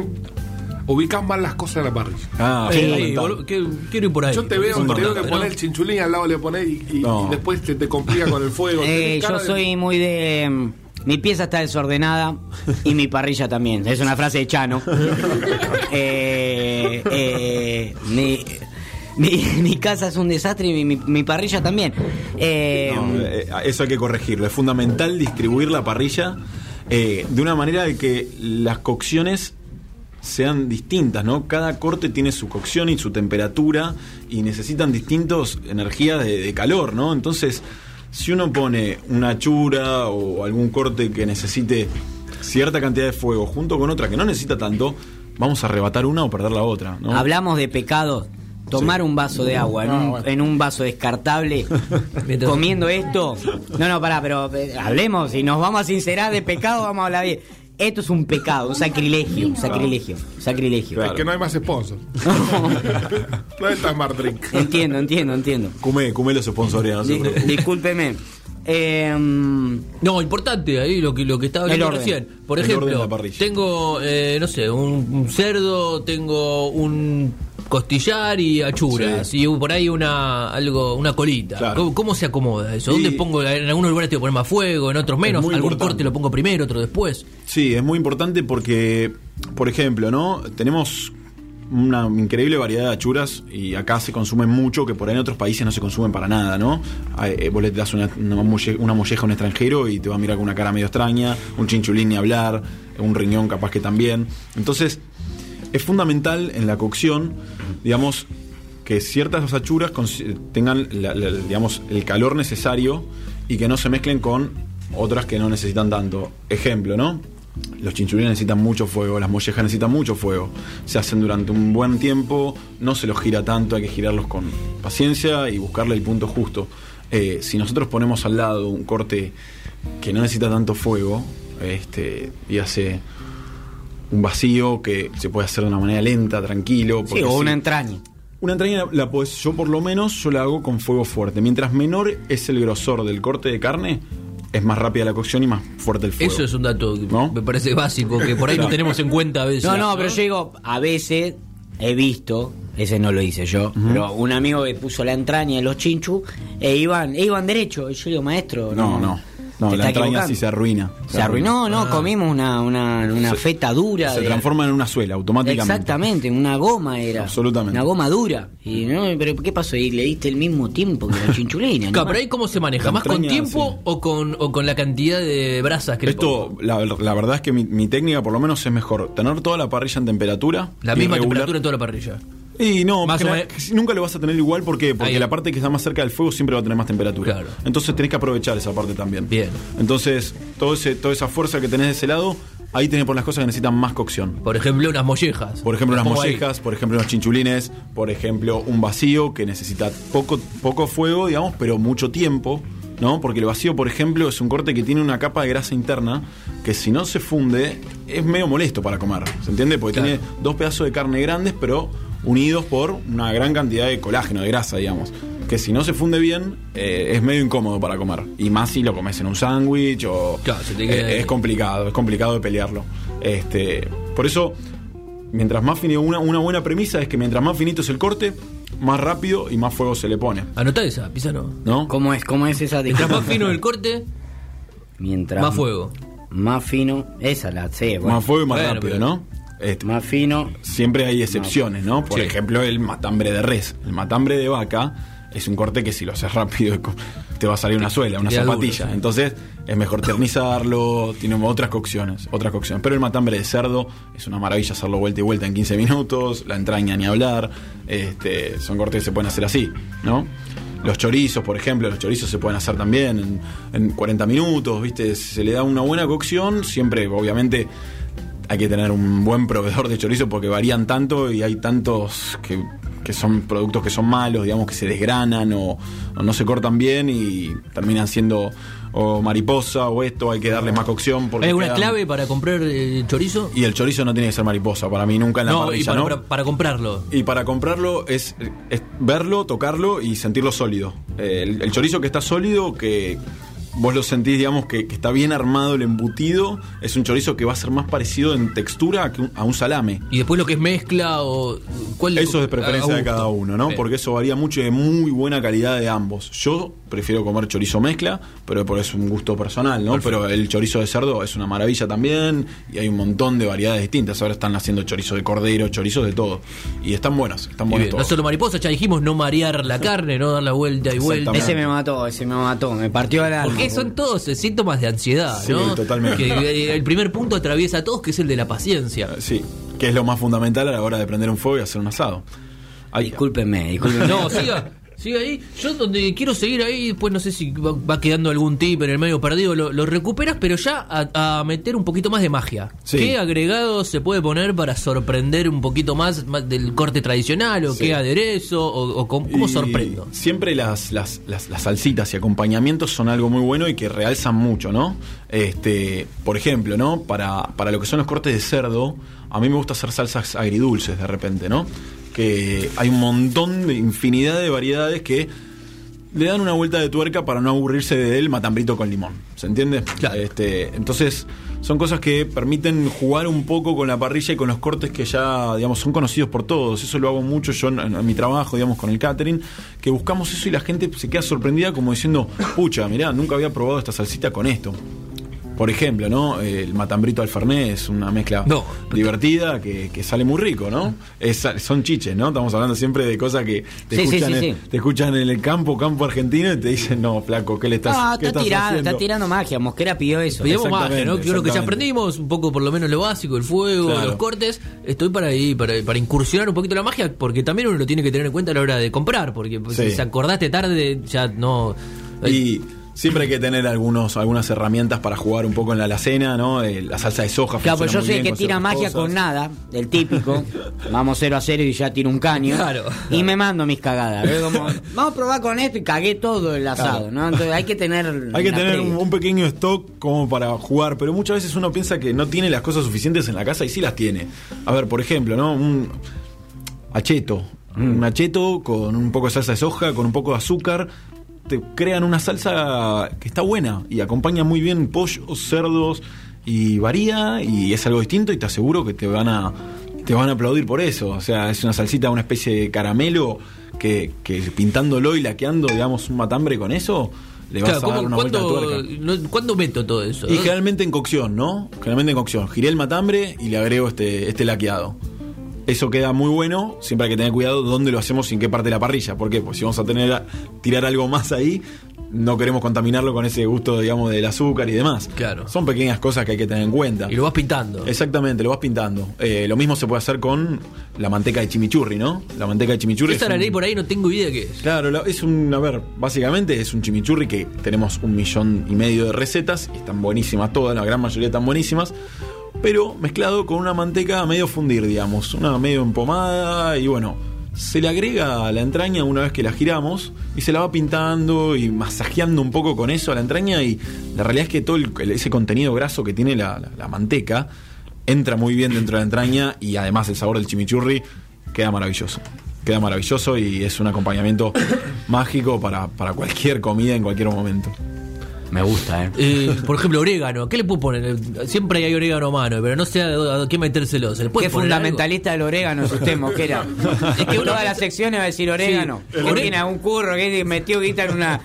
eh, compró acciones de una algo? No, pero uno oreganera. siempre abre una alacena y tiene por ahí orégano, tomillo y hasta ahí llego. No, no hay más nada. Está Entonces, muy bueno, ¿qué- sí, pero está bien, está bien. Esas eh, hierbas secas están muy buenas para también, para jugar con, con- con la carne y para preparar distintas salmueras o distintos distintos salsitas que le quedan muy bien, ¿no? Puedes hacer mismo una, una, una emulsión, digamos, es un poquito de aceite con un poquito de perejil o un poquito de tomillo, como decía vos, y pintar algo con eso. Le vas a dar un gusto totalmente distinto y te va a quedar bueno, eso ¿Y seguro. cuando está crudo ya le empiezo a poner o antes? Eso ya sería un marinado. Por ahí en cocción va a tomar más sabor todavía. Claro. Y muchas veces cuando lo pones en crudo, tiraste, la, tiraste hierbas que están pegadas sobre la carne. A la parrilla la hierba se quema, Se quema. y tiene un gusto medio amargo. Entonces no es tan positivo. Yo tengo una buena para vos. Cuando hagas pollo, le levantás la piel al pollo, Claro. agarrás la manteca que, que te dijo el chimichurri Sí. con orégano y le metes entre la piel del pollo y la carne un cuadradito de manteca. Una maravilla. Que se va derritiendo se va esparciendo por todo el cuerpo del pollo. Claro. Exactamente. Este, a- así como ese, hay un montón de tips que, que se pueden usar con, con productos que tienen materia grasa, ¿no? Con la manteca, la leche para tiernizar. Este, yo, por ejemplo, los chinchulines, que son una de las achuras más difíciles para cocinar, por, por digamos, por, por todo lo que implica, digamos, limpiar el chinchulín, trabajarlo bien, hacerlo bien en la parrilla y que no te quede. Sí, yo me vuelvo boludo cuando me dicen, comprate, acordate de comprar chinchulines. De, Ay, no había. Y es Tiro, jodido, porque no es lo sé jodido. hacer en realidad, entonces tiro que no Tiene había. su maña. A mí me gusta mucho hacer chichulín trenzado. Y por Claro. eso, por ahí te piden esa, ni en pedo. El trenzado está muy bueno, está muy bueno, hay que limpiarlo bien y después con buena cantidad de limón hay que darle una buena crocanteada, que quede bien Sí, crocante, que es está muy bueno. Yo, por ejemplo, lo marino, lo marino con manteca y un poco de limón y que absorba toda esa materia grasa que le permite sellarse y que se arme una costra, que bueno, que esas son reacciones que pasan en la parrilla por la temperatura y el choque de temperaturas, digamos. Esas reacciones que se dan, eh, que varían mucho, por eso nunca tirar la carne cuando la parrilla no está caliente, por ejemplo. Esos son datos que son fundamentales. Si vos no tenés la parrilla en temperatura, no se van a dar las reacciones que se tienen que dar. Eh, o sea, me puedo poner más específico en cómo se llaman las reacciones, pero no tiene sentido. Hay que tener la No, parrilla no, no. caliente. Nada Claro, más. porque Que la parrilla esté en eso. temperatura. Si vos tirás una molleja o cualquier corte, digamos, de carne sobre la parrilla sin que esté caliente, no va a sellarse ni se va a caramelizar bien. La carne lo que hace en la parrilla y alta temperatura es largar todo el azúcar que tiene adentro, todo, el- todo, todo la proteína, ¿se entiende? Lo va alargando y eso es lo que carameliza la carne. ¿Se entiende? Entonces, al caramelizarse, es esa costra de que nos hace sentir ese sabor en la boca cuando mordemos una costrita de algo que decís, wow. Y es para mí lo- lo- mi te, preferido. te hace, te hace, digamos, es- te larga el jugo y vos decís, bueno, estoy salivando, decís, ¿qué me está pasando? Bueno, es eso, es esa mezcla de sal con la costra, con la grasa, que es lo que lo más rico de todo, ¿no? Ahí va. Lo que te quería pedir, porque este es otra. Yo he comido asado ahí en el departamento de Nico.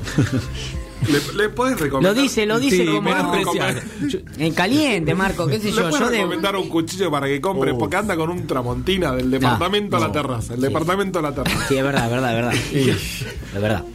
No, es fundamental comprarte un buen cuchillo con buen Me filo. robé un cuchillo, debo decir. me robé un cuchillo eh, de la casa de mi abuela y Y nada, es lo que hay, digamos, es lo que puede robar. No me Cuidarlo compré. bien, por lo menos cuidarlo bien. Si tiene un buen filo, cuidarlo bien. Pero Afilarlo Tramontina no, no va, no. No, Tramontina, tramontina, para, no tramontina para cortar pan.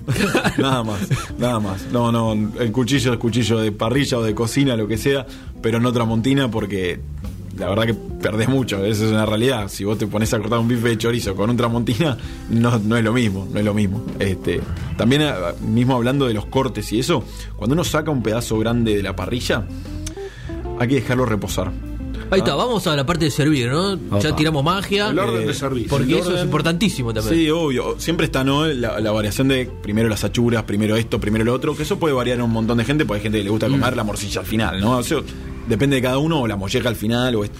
No importa el orden, es muy importante darle ese reposo que necesita la carne. ¿Qué, qué le pasa a la carne en el reposo? Mientras más grande es el pedazo, más reposo necesita. Mientras más tiempo se cocinó, más tiempo necesita. Si nosotros sacamos un costillar, como el que hablábamos hace un ratito, costillar de 4 kilos, un lindo costillar, hay que dejarlo reposar por lo menos el 30 o 40% del tiempo que estuvo en la parrilla. ¿Se entiende? Eso Epa, va a permitir... y, y a veces está muy caliente, no le siente gusto a nada. Bueno, no me pasó el último costillar que Se comí. puede envolver en aluminio, de repente una técnica es envolver en aluminio y dejarlo reposar. Eso va a permitir que todo el color dentro del costillar o dentro del corte que estés haciendo sea parejo. Este, no te van a quedar partes rojas y partes más marrones. Se va a poner más parejo. El jugo, digamos, cuando lo cortes, toda esa agua, digamos, que habíamos hablado hace un ratito, no se va a escapar tan fácil. Porque vos cuando cortás el músculo, digamos, no se escapa tan fácil. Cuando está muy caliente se escapa mucho más fácil porque está, está vivo eso, está Claro. trabajando mucho. Es un ejercicio de paciencia para usted, Pisani. Dejar reposarla. Ya está, no, no, lo puedo bueno, sacar todavía. No se lo puede tirar a las Hay que sacar al costado. que yo saco el con. Ah, pero hay que ver también dedo. con quién comes. Claro, claro. Lo que ya decidí es que voy a hacer esto antes porque. Claro. ¿Cómo le explicás? no? Yo lo saco, la lo pongo y ya están no como- quedó nada. Y yo tengo que andar cagándome. O sea, me voy a tener que quedar a trompada. Imagínate la mato y le decís, tenés que esperar 15 No, no.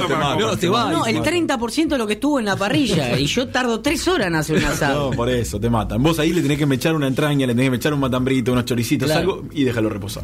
Claro. ¿Eh? Hay, hay que agarrarle la técnica y los tiempos. Los tiempos son lo más No, no, importante a la sí, hora de hacer sí. asado.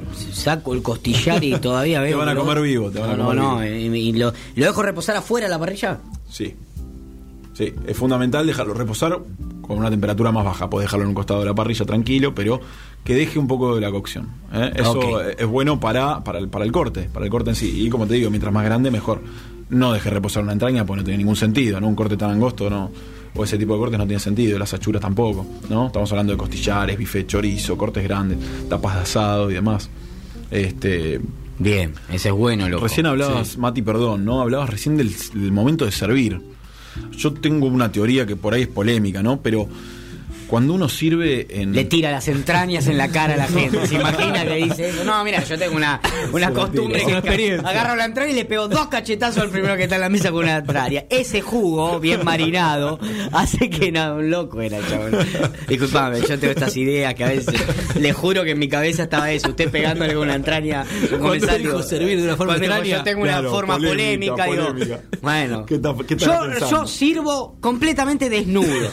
Sepan pero es polémico, es polémico. Pero yo a mí me gusta servir desnudo y me acerco a los comensales y le digo, chorizo, Eh, eh, se vuelve no todo raro, engorroso. Sí, ahora va a parecer normal tu costumbre. Claro, como, No, no, no pasa tan por ahí. ah, sino veo que- cómo hago que se normalice lo otro. Claro, pasa más por el hecho de dónde servimos la carne, ¿no? Porque mucha gente por ahí lo sirve en las parrillitas, esas clásicas braceritos que se ponen en la Sí.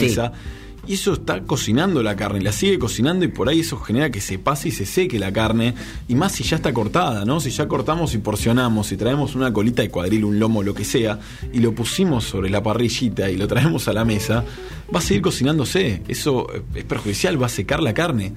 Mismo cuando uno sirve, y esto es polémico por los bodegones y demás, ¿no? Cuando uno sirve en bandejas de chapa o bandejas de plata, el metal transmite muy rápido el frío, ¿se entiende? Se te enfría 10 veces más rápido. Entonces, madera o algo que no, cerámica o algo que no transmita tan rápido el frío, porque si no se te va a enfriar la carne mucho más rápido. Y obviamente el asado frío eh, es para después el boliche, no para comerlo en el momento. Claro. O sea, nada más. Para el bajón. Es para el bajón, exactamente. Yo por lo menos sirvo así. Se me enojará alguien, se enoja. No, no, no, ¿cómo se le van a enojar? Si usted se echó un pedazo de asado y viene con una madera, nadie se va a enojar. ¿Qué- ¿Quién le va a decir algo? No, vale. más Por el vale. contrario. Pero no, pero pasa que por ahí uno manotea ahí, golpe Cualquier había cosa. una bandeja de plástico, bueno, Claro, ya está, o sí, metal. Con lo que venga. Con lo que venga, trae, trae, pone. No, madera tira. siempre, clave. Y son pequeñas cosas que inciden en el Esta resultado. sirve, te dicen, ¿viste? ¿Viste? Porque están los amigos La pizzera. que son medio pajeros. Claro, esa. Ah, claro, que son- Exactamente. Están los amigos que son medio pajeros. Sí, que están O adentro. vos estás como un boludo, por eso te digo que cuándo es el momento de sacar la foto. Porque estoy todo transpirada, eh, me estoy cagando a piña con el que quiere agarrar el costillar, que lo separé un toque, qué sé yo. Y le digo, pueden traer para servir, error mío que no la agarré horrible. antes, error mío. Pero ya empiezan a revolverte la casa y te dicen, esta sirve, y ya de caliente vos le decís, sí, tráela, dale, tráela. porque estás re- re- relojeando las mollejas, ¿eh? sí, ahí está, boludo, agarrala, mira al lado de la ladera. y bueno, no importa, te trae cualquier cosa y ya, eh, esta de metal, y bueno, sí, eh, gran error, Y gran sí. error, ¿no? Sí, sí, sí, siempre es bueno, digamos, eh, servirlo de una manera prolija y, y que no pierda todo lo que laburaste para que salga tan rico, ¿no? Eso es una realidad. Eh, la verdad que lleva paciencia, lleva tiempo, lleva ganas y siempre el asador, por más de que se lleva la mejor parte, quiere que todos disfruten. Es mucha vocación de servicio tiene hacer el asado. No, yo ¿no? acá anoté, servir en madera no desnudo. Ojo que- porque no, yo a veces se me confunde y no suelo, eh, viste, después me lo aclaré. Bien, bien, eso ha estado buenísimo. Pues ya estamos sirviendo. Me Bien, copó esto, bien, me bien, copó bien. esto. Podemos hablar un poco también de, digamos, las, los acompañamientos, ¿no? Recién hablábamos un rato de las ensaladas y preguntaban sobre la proboleta. Sí. Este, son pequeños cosas que suman las verduras grilladas. ¿Tiene que haber siempre Están muy proboleta? buenas también. Y para mí sí. Bien. Yo opino que sí, ¿por qué? Porque cortar un poco la carne con algo, sea queso, sea verduras, es muy bueno para mí. Siempre. Hay veces que tengo ganas de comer un asado de carne y carne y carne y lo como y estoy feliz. Pero una proboleta bien hecha, no hay con qué darle, eso es una realidad. Bueno, en su Instagram Pueden ver la receta de una proboleta. Claro, sí, lo, lo puedo comentar también. Este, está ahí también, se ve. O sea, nosotros lo que hacemos con, con el equipo con el que trabajo y demás, eh, tiene ciertas, ciertos tips, digamos. Siempre hay que comprar una buena proboleta, ¿no? Partamos de eso. Es muy bueno cuando la proboleta, digamos, cuando el queso, la horma, digamos, tiene toda esa, esa, esa parafina que tiene alrededor, que la, la contiene, ¿no? Al contenerla la proboleta la puedes hacer de un montón de maneras distintas que no se va a expandir, no se va a hacer tan líquida que no te va a permitir nunca que se grille, ¿entendés? Si no queda grillada, cambia ya. Por otro lado, las- la cortamos y la dejamos transpirar un rato. Es decir, si la cortás con tiempo la proboleta, la proboleta va a alargar, el queso va a alargar todo el aceite que tiene y va a secarse. Eso va a permitir que se selle mejor. Nosotros nos gusta sacarla sellada por fuera, bien grilladita. ¿Y eso Y- dónde lo hago? ¿Arriba de un.? yo, por ejemplo, se puede hacer en plancha, pero yo lo hago en sartén de teflón. ¿Está? Una sartén de teflón que tengas que digas, bueno, esta la voy a hacer mierda, porque listo, Claro, la vas a cortar arriba. Exactamente, no, la vas, a, la vas a castigar un poco. Pero bueno, esta la dejo y va a ser mi proboletera durante los próximos años. Bueno, usa esa sartén de teflón, siempre es bueno que tenga el tamaño de la proboleta o más o menos, algo similar, para, que no se te- para ayudarla a que no se expanda tampoco. Proboletera sobre la brasa, nada de aceite, nada de harina, nada, nada de nada.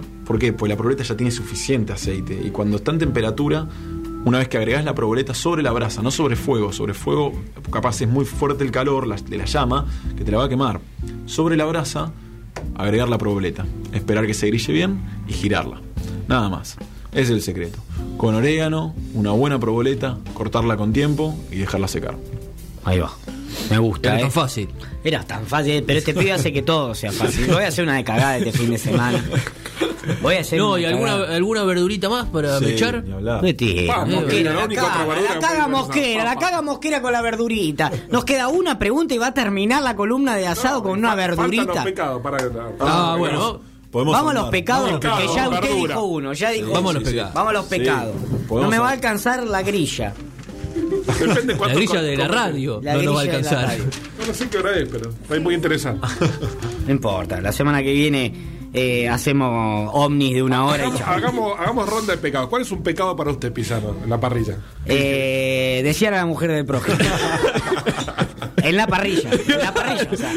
Peor todavía. Estamos charlando y yo digo, ¿viste qué bien que se puso la mujer de Marco? Sí, ¿no? Qué, qué fuerte que... Ahí digo, paren, paren, esto es un pecado, chicos. Y ahí enseguida me, me freno. Claro. Eh, Es el primero que se me ocurrió en parrilla, así que puede pasar. A ver, pe- pecados. Pecados en la parrilla. Bien. Bien. Marear la carne, ¿no? Lo dijimos hace un ratito. Después puedo poner pescados a la parrilla que va a ser confuso para la gente. Pero ese lo vamos a hacer otro día. A ver, primero, Y lo dijimos un ratito, marear la carne, ¿no? Marear la girarla, carne. girarla y girarla sin parar. Esto no va a ayudar a la carne, va a ser siempre perjudicial, siempre perjudicial. bien. Este, la, la carne se gira una sola vez y en el momento justo. Hay que esperarla y tenerle la paciencia que se merece, nada más. Bien. Otro, Otro pecado, lo dijimos también, pero es un pecado más personal mío.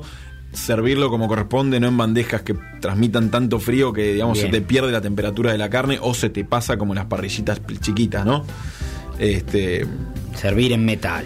hay uno que es que para mí debería ser un, un- un- catalogado como un crimen de lesa humanidad por poco, que es tajear la carne. Tajear la carne, Pincharla Sí, justo, mucho, darle pincharla mucho. mucho es, es algo que estás destruyendo la pieza, estás destruyendo todo lo que laburaste y todo lo que hiciste y el laburo previo lo No estás cortar arruinando. la parrilla. Nada, nunca. Yo uso pinza en lugar de tenedor. Pinza, siempre pinza. Justamente para no pinchar. Claro, porque uno ahí con el afán de, de ver cómo está por ahí, le va, le va Pinchando, metiendo pinchando y por ahí tenedor. tapa, ahí sale todo el jugo. Exacto. Esa la, la- la hago bastante. Exactamente. Y otro que podemos nombrar también es, eh, bueno, que por ahí se relaciona con quedarse sin fuego, bajar mucho la parrilla. Al bajar mucho la parrilla, nosotros lo que generamos es que se te va a pasar la carne por fuera y te va a quedar cruda por dentro. Y eso, la verdad que no sirve. O sea, a menos que lo quieras así y tengas un gusto que sea así, eh, no está bueno. ¿Por qué? Porque la carne te va a quedar muy roja adentro, no va a llegar a la temperatura ni siquiera que tiene que tener adentro y por afuera se te va a arrebatar. Este, Voy a comprarme buen- un cajón de cerveza para buen- subirme yo porque suelo bajar la parrilla por el tema altura. Eh, yo la suelo tirar por el tema altura, la Para bajo. controlarla. Para, para tenerla cerca. Un buen asador no mueve la parrilla. No, exactamente. Altura constante Estática. y maneja fuego. Exactamente, exactamente. Son consecuencias de quedarse sin fuego, ¿no? Sí. Sí, sí, sí, Entonces, último recurso, ahí Claro. bajarlo un poquito porque Claro. Si vieran mis asadores. croc, croc, croc, croc, la croc. bondiola es un ascensor. Todo el tiempo, ¿eh? Todo el tiempo, todo el tiempo. Arriba Eh, un pecado es llenarse con picada. Por eso lo suspendí. no a la picada, lo voy a La poner picada, la picada es nunca, nunca, nunca. ¿Por qué? Porque es- no es parte de la celebración. Nunca para más mí, voy a poner. No Perdón que sea tan fundamentalista, ¿eh? Pero nunca más la picada. Hay tanto, tantas cosas que se pueden poner en la parrilla que no hace falta poner algo que no está en la parrilla. ¿Entiendes? Si querés comer queso, comprate una proboleta y hacela en la parrilla también, ¿no? O sea, si querés comer un salame, comprate un buen chorizo, ¿entendés? Claro, O sea, ¿verdad? no ¿Para quién pasa come uno por ahí. salame? En- Cortás una, una parrillera de Exacto. picada. A mí me encanta sacar el asado de una manera de tapeo, digamos. Para ¿entendés? darle, claro. Sí, sí, sí, sí. Siempre a la tabla, ¿no? A la tabla. A la tabla. Para el gusto a Mati puede hacer un, un- un morrón relleno con huevo y queso Claro. y, Y sale. Y ahí sale una Unos verdura. champiñones rellenos también están buenos. Eso hicimos una vez. Eh, los portobelos rellenos salen muy va, ¿ves que metió? Y se saltó. Y a veces sí. cae un vegano a casa, ¿viste? Eh, ya fue hay que- aflojando. Fue aflojando. Metió un champiñón. Alguien le dice champiñones. Porque Se vendió, Se vendió. No, ¿saben, Empezó, saben las veces que he tenido que agachar la cabeza? Siempre por una mina, ¿no? Porque Sí, no es sí, que- sí, sí, bueno, siempre, pues no, bueno, lo está diciendo para agasajar a alguien, Mechi, no se ponga Claro, fundamentalista. Para agasajar a una mujer. Que se- Siempre para agasajar a una mujer usted se vendió. Claro. Ahora, yo le pedí una vez una verdura en un asado mano a mano y usted No. me sacó corriendo. Se ocupa usted, me dijo. Sí. Pero lo he visto comer con otras amigas, hemos comido con Majo y con Maru, nuestras amigas, y usted... Sí, chicas, si quieren verduras yo les compro. Y yo digo, pero ¿cómo Marco? Se- el sexo lo vuelve, el sexo opuesto lo vuelve débil a Marco. Eh, por- Porque uno es un caballero, en el fondo. Sí, sí, sí. Un caballero que vende sus principios, muy fácil. Bueno, otro tenemos otro. Tiene que haber lugar para todos en la parrilla, ¿no? Claro, Para claro. todos, Es hay una parrilla inclusiva. Una Sí. parrilla totalmente inclusiva. El Una Tramontina. parrilla para todos, ¿les parece si redondeamos así el... Sí. El Tramontina no va. El Tramontina no va a tener unos buenos elementos. En esto entra la pinza, entra un buen cuchillo, entra una buena tabla. Tramontina, Este, no, ¿cómo le digo a los pibes que no hay tramontina? No, los, me, me van a matar el fin de semana. Lo primero que van a decir, pasame un tramontina, me van a decir, esto no es un cuchillo. Yo, bueno, discúlpenme, me dijo cu- Cumé, eh, lo leí ahí, chicos, no al tramontina. Me van a, me van a, tramontina no voy a poner. No, no, no, O sea, se nos va a caer el canje con tramontina que teníamos, pero bueno, no importa. Eh, ¿Alguna más? La parrilla de gas no va. Y se podrían decir varias cosas sobre eso también, sí. De, No a la briqueta. La briqueta, No no la va. briqueta. Las pastillas de fuego, esas que mantienen como una vela también. El secador de pelo, eso es todo se engloba dentro de lo mismo para mí que es la ansiedad. Si tenés ansiedad, no hagas el la asado. Claro. Para la columna paremos la tener que bocha. bajar. Sí, sí. Nico, me parece. Anda al psicólogo. Si eh. tienes ansiedad, no hagas el asado. Sí, si tenés ansiedad, no te metas en esa, pedite una pizza, unas empanadas que la vas a pasar bien también. Sin ansiedad se hace un asado. hay un tema también que, bueno, yo no soy de, de- de comer con tanto pan. Para mí la carne se come siempre, digamos, acompañada por un poquito de pan, pero hay Yo gente soy que panero, hay gente que mete mucho Sándwich pan, de todo mucho- no. sándwich de todo no. Salvo Exacto, que esa noche sea exactamente. sándwiches. Exactamente, eh, exactamente, pero sándwich de todo no. No todo queda mejor con sándwich, esa es Bien. una realidad. Mediar el pan. Voy a en general, ¿no? Sí, en general. Además es algo que te llena mucho y no te permite disfrutar de todo. Por ahí llegás a la última parte del asado, que te tenés que comer una flor de costilla que tiene su todo su amor encima y no la querés comer porque no podés más. Discúlpeme, Entonces- discúlpeme si son amigos suyos o familiares, pero yo, por ejemplo, un pecado para mí es escuchar a Gapornis en un asado. Eh, eh, yo no, no comparto. eh. Para mí es fundamental. Digamos, yo soy el palo de las artes y no soy buen asador. Por lo tanto, me esmero mucho con que la celebración sea buena. Porque justamente, Bien. si llego a fallar un poco en la carne, dicen, bueno, puse tres gamas, pero escuchamos buena Claro, música. claro, qué sé yo, Nico trajo unos sabanos, por ejemplo. Eh, se entiende que sé que me compro unos sabanitos para después, hago un buen café. Claro. Eh, entonces, bueno, qué sé yo. Eh, sí. Tengo siempre, Marcos me conoce, tengo una barra en casa con un buen whisky. Bien, entonces, bien. tiro un whisky. Muchacho, eh, ahí los pibes, bueno, tres gambas, pero puso el whisky, ¿no? Entonces, como que me salen carísimos a mí los usados, pero, pero como que me gusta el show también. En el show, no. Para mí, el que pone a Gaporni No. y me. Me, me arrebata la No, no es música de asado. me, me, me, me- me agarra la ansiedad y digo, "Eh, hay que comer para que apaguen esta música. Entonces ahí digo, saca el costillar y cuando está crudo, ahora le voy a decir, no, jugo, le voy a decir. Es jugo, ya aprendí el chamullo en esta sección, ¿vio? No, y tampoco hace falta poner folclore cuando estás haciendo un asado. No, Podés no, escuchar no, un montón no. de cosas. No, no, no, pero bueno, qué sé yo, es un tema mío personal con Agaporni, sepan disculpar. ¿eh? Yo pongo Arjona, tampoco es que me voy a andar haciendo el erudito, ¿no? Pero me gusta, un Arjona le meto, ¿entendés? Está muy bien. Otro está muy pecado es que esos que vienen por atrás y te cortan un pedazo de carne cuando te das vuelta y te estás El que toca la parrilla. Claro. No, No tocar la parrilla ajena. Parrilla. Nunca. Ni criticar, ni, ni No, mu. si no te gusta, andate a comer a la parrilla de la. Exactamente. El que está alrededor de la parrilla tiene que asistir con un buen vino y buenos comentarios. Si no. ¿Qué no va. necesita el asador? Tiene que preguntar. Esa es la pregunta. Bueno, listo, yo para mí ya está, ¿eh? Ya estamos. Por ahí, eh, lo más eh, fantástico de esto es que se lo puede. Dos cariños ¿Qué- qué tiene. anotó? No, no, este Bien. fin de semana me llevo para estudiar, boludo. Perfecto. Ni cuando re- rendimos estudio de la personalidad 2 en la facultad con Marco tenía tanto para estudiar. Eh, el DSM5 es este. Escúcheme, yo anoté un par de cosas. Me alegro que te haya servido. Sí, te agradezco. Ah, Esto que parece un, un porro es un termómetro. No, pues por ahí entendieron que eh, las drogas recreativas son como postre, ¿no? Las Paciencia, número uno. Sí. Dígame si miento, eh, yo anoté todo esto. Un kilo de carbón, un kilo de carne. Anda mediando, fíjate, pero Sí, como consejo, si no sabes, Bien. un kilo de carbón, un kilo de carne. No hagas como yo, tres kilitos de carbón. Y de pronto somos diez. No. Eh, si no, comprate las... ¿No, querés, ¿No te animas a la leña? Se venden los chips. Bolsitas con madera, Saborizantes. saborizante. Eh, acá pensé que decía no mear la carne, lo cual me pareció una obviedad, pero es no marear la carne. Me pareció una obviedad. Digo, ¿cómo anoté esto? Pero por las dudas, hay Pero que, por la hay que duda, uno a veces cae uno puesto al asado y va, vamos a marinar y mea. No, ese no. Eh, Este es para el que me quiere regalar el termómetro. Entre 40 y 65 grados más o menos. Lindo chicho. Ahí te va punto que te fijando vos, googlea, fíjate el punto. Eh, compré una tapa de asado para la gilada, anoté. Porque que la gente que no aguanta el costillar, dibujé el costillar para Claro, que o sepan. compras el costillar completo, le sacás la tapa y se la tirás antes a los muchachos. Mientras más fino, más fuego. Dejar reposar el costillar. Le hice acá como unos signos. Acá me puse medio juguetón. Unos signitos de dormido. Dejarlo. Servir en madera y no desnudo. Este me parece re importante. Y después pecados. Pecados. Pecado número uno: no desear a la mujer del otro en la parrilla. Me, No marear la carne, no servir en metal por el tema de la temperatura, no cortar sobre la parrilla, cero tajo, cero pinche, puse yo como eslogan, yo soy muy de la publicidad, chicos.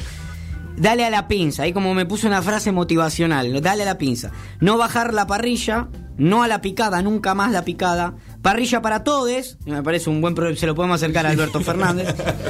Tramontina no, parrilla de gas no, el gas es para los autos, me anoté acá. Y algunos. Algunos autos, pero si corres, querés correr picada, por ejemplo. No, no lo hagas, no. Eh, en el autódromo siempre estoy diciendo, ¿no? Pero si te gusta el, de- el deporte recreativo del auto. No, no va a le agarrar- no pongas. va a agarrar viaje con- Imagínense a Traverso poniéndose en el auto histórico de él, que de la publicidad de Oscar, un tubo de gas. No, no va a ganar nunca esa carrera. Bueno, vos no vas a ganar la carrera de ser el mejor el asador Si si, le gas. metés gas. Anda al psicólogo, anoté acá, no sé por Ah, porque Por sin, an- ansiedad. sin ansiedad Y cruza todo. se hace un asador. Eh, mediar con el pan, no todo Bien. con pan queda bien, no tocar la parrilla ajena y por último, no criticar, lo cual me parece una buena conclusión. Espectacular. Tommy, el aplauso para vos. ¿eh? ¿Cómo hace la gente para conocer tu trabajo? ¿Tenés un servicio de catering? Sí, señor. el- me pueden agregar por las redes. Es Cumé Cocina. Este, en Instagram, en Facebook. Este, al mismo tiempo me pueden escribir a tomás.cumecocina.com.ar. Este, hacemos eventos de hasta 400 personas. Hemos hecho cualquier cantidad de eventos. Trabajamos con un muy buen equipo de cocineros, de chicos que laburan muy bien, por suerte. Este, tenemos variedad para todos y todes, como dijimos Bien, hace un bien. ratito. Tenemos menús vegetarianos, tenemos menús veganos, tenemos de todo para que nadie quede fuera de la parrilla y de esta tradición tan linda que queremos compartir con todos, que es la cocina al fuego. Si yo los contrato, suponte que te Sí. hago mi fiesta de 30 años Sí. y lo contrato a usted, ¿me deja estar un rato al lado del fuego? Por me dice, no, no, los invitados por favor detrás de la barra, porque están esos eventos que dicen, vamos a hacer, no sé, el asador. Y a mí me invitaron hace un tiempo a un casamiento de estos cool, hay asado. dije, "Ah, bien. Yo me quise acercar a la parrilla para charlar con el que estaba No. haciendo el asado. No, no, por favor. ¿Qué clase de asado hay si no me puedo acercar a la parrilla a charlar? Dijo, yo sé que soy un denso, pero discúlpeme, yo quiero charlar con el asador. No, doy fe Sí, que, sí. que- que te cuenta historias encima, Claro. te cuenta, Bien. te tira algunos tips. Bien, también. me gusta. Es parte de, es parte de, ¿no? O sea, el- el- la parrilla es unión, como lo dijimos hace un rato. Acercarse a la parrilla y preguntar cosas y nosotros contarlas y ayudar y. y- Bien, es, bien, Es, fundamental, bien, es fundamental. bien, Eso a la, a la gente, y a los clientes, a los invitados, a todos les gusta mucho y. Y es muy importante también cocinar a la vista y de una manera prolija, ¿no? Este, Aparte- que esté todo bien. Chamullarse el asador te garantiza un buen carne. Claro, pues ese soy yo, ¿entiendes? Yo voy, ¿cómo va maestro? Ya arranco, arranco. ¿Cómo va ¿Qué maestro? pedazo me recomienda? Eh. Exactamente. Eh, no, hay mucha gente hoy, ¿eh? Se da maña, ¿no? Y ya liga algo, ya arranco, liga algo, va ligando. A mí me gusta entrar en esa, en esa charlita. Aparte la paso muy mal en los casamientos yo. Entonces, que me, que me- me enteré que había asado enseguida. Y vino un mozo y me dijo, no, disculpa, no. Tanto molesto. Cobardes. Y nada, en fin, indignado. Bueno, Tommy, gracias por haber Gracias venido. a ustedes. Te esperamos, esto da para otros capítulos. Me imagino que no Lo nos que vas quieran, a abandonar. Podemos ¿eh? hablar de todo lo que quieran, de cocinas, de podemos hasta hablar de postres asados que hacemos nosotros también, hacemos de todo. Ah, bueno. Y como dijimos, nos gusta hacer cosas que se puede hacer en la casa, hacerlo afuera, a la plancha, al disco, al fuego y en unión de amigos, familia y para lo que sea, cuanta gente sea y como sea. Bien, bien. Y, lo- y ya tomamos nota porque estamos organizando los festejos de los 500 programas del, de CQP. No saqué la cuenta todavía. No importa, se va a celebrar este año y así tengamos que hacer de lunes a viernes. Yo le digo a Oke, metemos, metemos a las 2, 3 de la mañana grabados. Que cuenten, que cuenten. Ta, ta, ta, ta, ¿Cuántos faltan? Y 40 programas, no Lo- llegamos. lo De lunes a viernes a 3 de la mañana. Pa, pa, pa, metemos los podcasts. Los grabados cuentan, pues si no, vas 200 programas. No, no, voy. eh, no, lo- los grabados cuentan y vamos 10.000 programas, eso es lo que no sabía. Eh, pero, queré- Tommy, vas a ser invitado, obviamente, porque todos van a ser invitados ese, ese agasajo. Me encantaría. Eh, pero te vamos a pedir, che, Tommy, cocinate algo. Así y somos así nosotros. Hay que caer con Somos mangueros, cargadas siempre, sí, siempre, siempre, ¿eh? siempre. Nosotros vamos a poner lo nuestro, pero a todos le vamos a manguear algo para comer y hacer una gran celebración. Seguramente ese día se corte la luz en San Isidro y terminemos en la casa de Marcos, ¿sí? Como solemos hacerlo. Gracias, Tommy. Muchas gracias a ustedes, chicos. Bien, así terminamos este podcast que lo pueden escuchar en Spotify como muchos lo están haciendo en este momento. También en nuestro canal de YouTube lo pueden ver además y en nuestras redes sociales se pueden enterar de qué manera acercarse a las demás secciones que tiene este programa. Arroba CQP en todas las redes sociales. Gracias Tommy una vez más. Eh, cerramos Sole y en un ratito volvemos para despedirnos.